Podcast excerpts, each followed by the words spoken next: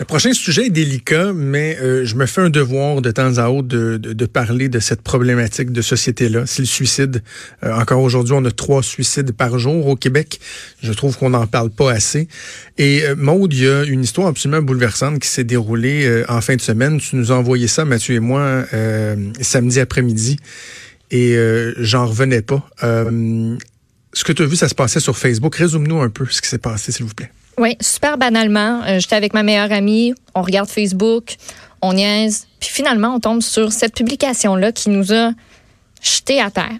C'est un jeune homme de Rouen-Noranda qui, euh, en mentionnant d'ailleurs sa copine, il commence comme ça, euh, dit qu'elle lui a complètement brisé le cœur et que c'est pour ça qu'il va s'enlever la vie dans les prochains instants. Donc, on comprend que c'est en quelque sorte sa, sa lettre d'adieu et il explique le pourquoi de son geste rapidement, il y a plusieurs commentaires qui se sont mis à apparaître. Des gens qui disaient on appelle la police, qu'est-ce qu'on fait? On c'est quoi son adresse? Est-ce qu'il y a quelqu'un qui peut se rendre sur place? Et plus ça avançait dans les commentaires, plus on se rendait compte que finalement, ben il a vraiment, s'est vraiment enlevé la vie. Euh, puis c'est c'est quelque chose qu'on qu'on a vu la semaine dernière, entre autres. Il y a Richard Martineau qui a parlé d'un cas d'un homme qui lui aussi a annoncé ça sur Facebook. Puis là, je me disais, un deuxième, encore, une si grande détresse, une peine d'amour qui a vraiment tout fait basculer. lui dit qu'il se sentait apprécié, puis qu'au final, euh, on l'aurait traité comme quelqu'un de jetable plutôt que d'essayer que ça fonctionne, puis toujours passer à quelqu'un d'autre. Euh, donc, lui, c'est vraiment ce qui, ce qui, qu'il dit dans sa publication. C'est une peine d'amour qui a été la goutte de trop. Et c'est euh, c'est traumatisant de, de, lire le fil de, de commentaires, hein, de voir du moment où on pense à euh, du sentiment d'urgence. Oui à, la tristesse. Tu sais, que les gens disent non, il est trop tard, on est, mm. on n'est pas arrivé à temps. Bref, euh, la communauté de, de, de Rouen-Noranda qui est fortement ébranlée parce qu'il y a un autre suicide qui a, qui a marqué les gens dans, euh, au cours des derniers jours. Euh, bon, un policier. Puis encore là, on fait attention de ne pas rentrer dans les détails, pas nommer les noms, mais ça nous amène à parler de la problématique. On va en parler avec la directrice du Centre de prévention du suicide de Rouen-Noranda, Brigitte La Liberté, que je rejoins au bout du fil. Bonjour, Madame La Liberté. Bonjour. Parlons, si vous voulez bien, de, de l'enjeu des médias sociaux, euh, parce que dans la détresse, il peut y avoir du bon comme du moins bon euh, au travers des médias sociaux. Hein, des gens qui vont être sauvés parce qu'ils vont avoir euh, lancé un cri d'alarme sur les médias sociaux. Donc ça, il y, a quelque chose qu'on peut apprécier, mais dans un cas comme celui qu'on a vu au cours des derniers jours, il y a des effets qui sont qui sont qui sont indésirables, quoi, de, de donner l'exemple, par exemple, d'inspirer des gens. Est-ce qu'on craint ça? Ben exactement, parce que quelqu'un qui vit une détresse, euh, souvent la personne ne résonnera plus comme nous autres. La personne est tellement pris émotionnellement qu'elle n'est plus dans le rationnel. Et de voir tout d'un coup un message comme ça, ça vient confirmer que peut-être que le suicide peut être une option, alors que c'est tout à fait l'inverse qu'il faut. Il faut dire aux gens que non, c'est pas une option, c'est une solution permanente un problème temporaire. Oui.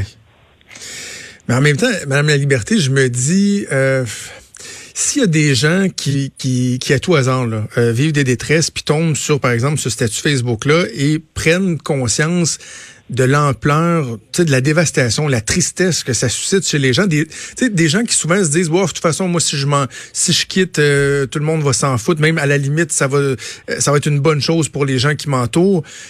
De voir ça, il n'y a pas une sensibilisation au fait que, hey, si vous faites ça, là, c'est tous ces gens-là que vous laissez derrière dans, dans une tristesse incommensurable. Sans dire que c'est une bonne chose, je comprends, là, mais de là à, à dire qu'il, par exemple, faudrait effacer une publication comme celle-là ou. Ben, si on a trois personnes en détresse qui voient cette publication-là, qui ont la réflexion que vous dites, OK, oui, mais il y en a combien d'autres qui vont avoir la réflexion inverse et c'est ça qu'on peut pas se permettre? Parce que pour moi, un suicide au Québec, c'est un suicide de trop.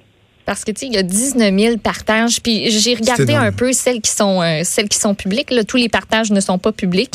Euh, puis il y en a qui citaient des passages du texte que cette que ce jeune homme-là a laissé, comme en voulant dire que ben ça, justifiait la chose, que hey, il avait raison en disant cette chose-là. C'est ça aussi qui est, euh, qui, est dangereux.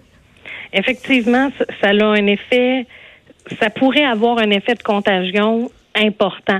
Donc, nous, ce qu'on a demandé aux gens en fin de semaine comme réaction, c'est bien sûr d'effacer leur partage euh, pour ne pas nuire, mettons, à quelqu'un qui irait pas bien, qui vivrait également une détresse.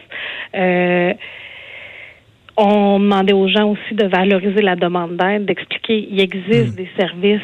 C'est, c'est ce qu'on devrait principalement voir dans les médias sociaux.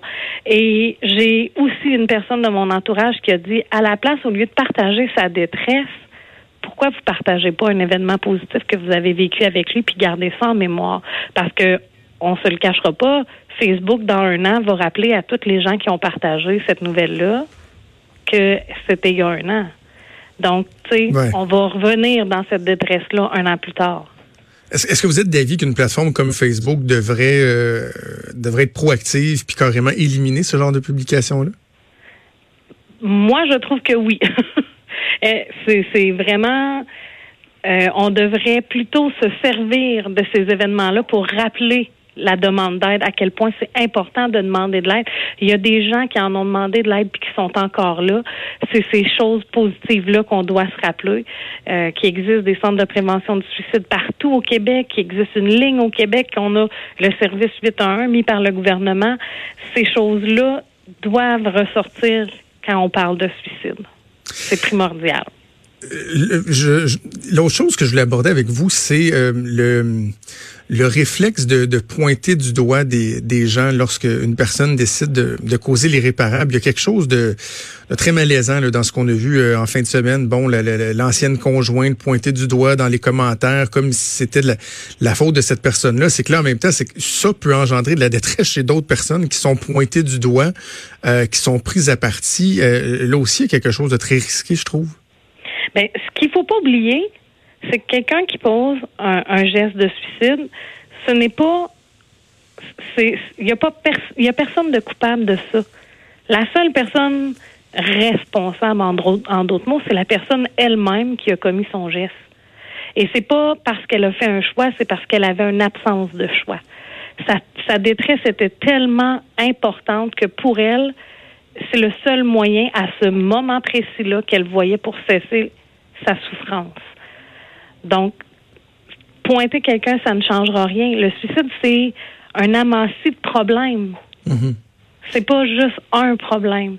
C'est tout cet amassis-là qui fait que on, on, ne gère plus, on a une détresse immense et on n'est que dans l'émotionnel, on n'est pas capable dans, dans, dans le rationnel et de voir les solutions possibles on est beaucoup à avoir une grosse pensée pour cette jeune femme-là qui est, mentionnée dans le texte. Je ne sais pas si vous, vous êtes au courant ou pas, mais est-ce que est-ce qu'il y a quelqu'un qui l'a contacté, lui offrir, parce qu'on le sait clairement, c'est qui. Euh, est-ce qu'il y a quelqu'un qui l'a contacté pour offrir des services, pour est-ce qu'on s'est assuré que cette jeune femme-là est correcte, parce que ça doit être tough en tabarnouche.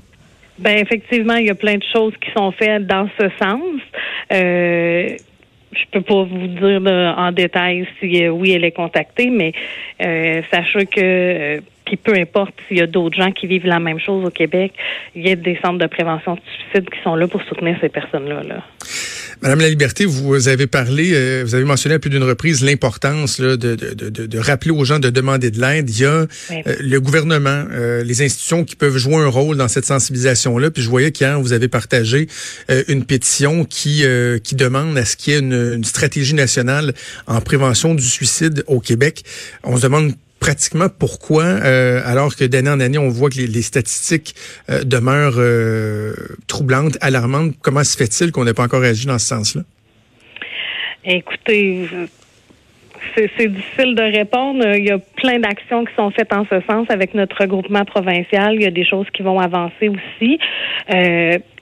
pourquoi qu'il n'y en a pas encore, on va savoir. Mais bref, tu sais, une stratégie nationale, oui, c'est bien, mais on a aussi tout le monde individuellement, tous les citoyens, une, une part aussi à prendre dans tout ça. Euh, en terminant, euh, Madame la Liberté, il y a souvent ce, ce débat-là à savoir, euh, est-ce que c'est pertinent ou non pour les médias de, parler d'événements comme celui-là lorsqu'il y a des suicides? On sait qu'il y a une espèce de, loi de l'omerta lorsque, par exemple, il survient des, accidents, je sais pas, sur les rames de métro, quoi que ce soit, on n'en parle pas trop. Il y, a, il y, a, quelque chose de tabou. Puis souvent, ce qu'on dit, c'est qu'on veut éviter justement d'encourager des gens, quoi que ce soit. Mais en même temps, moi, souvent le réflexe de me dire, ben, de ne pas en parler, c'est pratiquement de nier qu'il y a un problème, puis c'est de passer à côté d'occasions de faire de la sensibilisation toujours. Hein. Effectivement, il faut pas nier qu'il y a un problème. Vous l'avez dit en début, il y a euh, encore trois personnes par jour qui commettent un suicide au Québec. On peut pas nier ce problème-là. La façon d'en parler, c'est effectivement de toujours rappeler encore qu'il existe des services, qu'il y a possibilité d'avoir de l'aide, même si quelqu'un pense qu'il n'y en a plus de solution, il y en a toujours une. Il suffit d'aller cogner à des portes pour pouvoir avoir des services et c'est partout à travers le Québec ces services-là. Là. On va rappeler en terminant, évidemment, euh, les numéros de téléphone dans le 1866 appel, 1866 277 3553. S'il y a des gens qui ont besoin d'aide ou encore Internet, hein, le AQPS.info, c'est l'Association québécoise de prévention du suicide qui peut euh, facilement vous donner la liste, euh, la liste des ressources par région. donc, évidemment, on, on, le dira jamais assez, n'hésitez pas, allez chercher de l'aide, parler à des gens. Brigitte La Liberté, directrice du Centre de prévention du suicide de, de Rouen-Noranda. Bon courage pour votre communauté qui est été euh, durement euh, éprouvé euh, au cours des derniers jours. Bon, bon courage, puis merci de votre travail. Merci d'avoir pris le temps de nous parler. Ben, merci à vous. merci, au revoir. Bonne journée. Vous écoutez Franchement.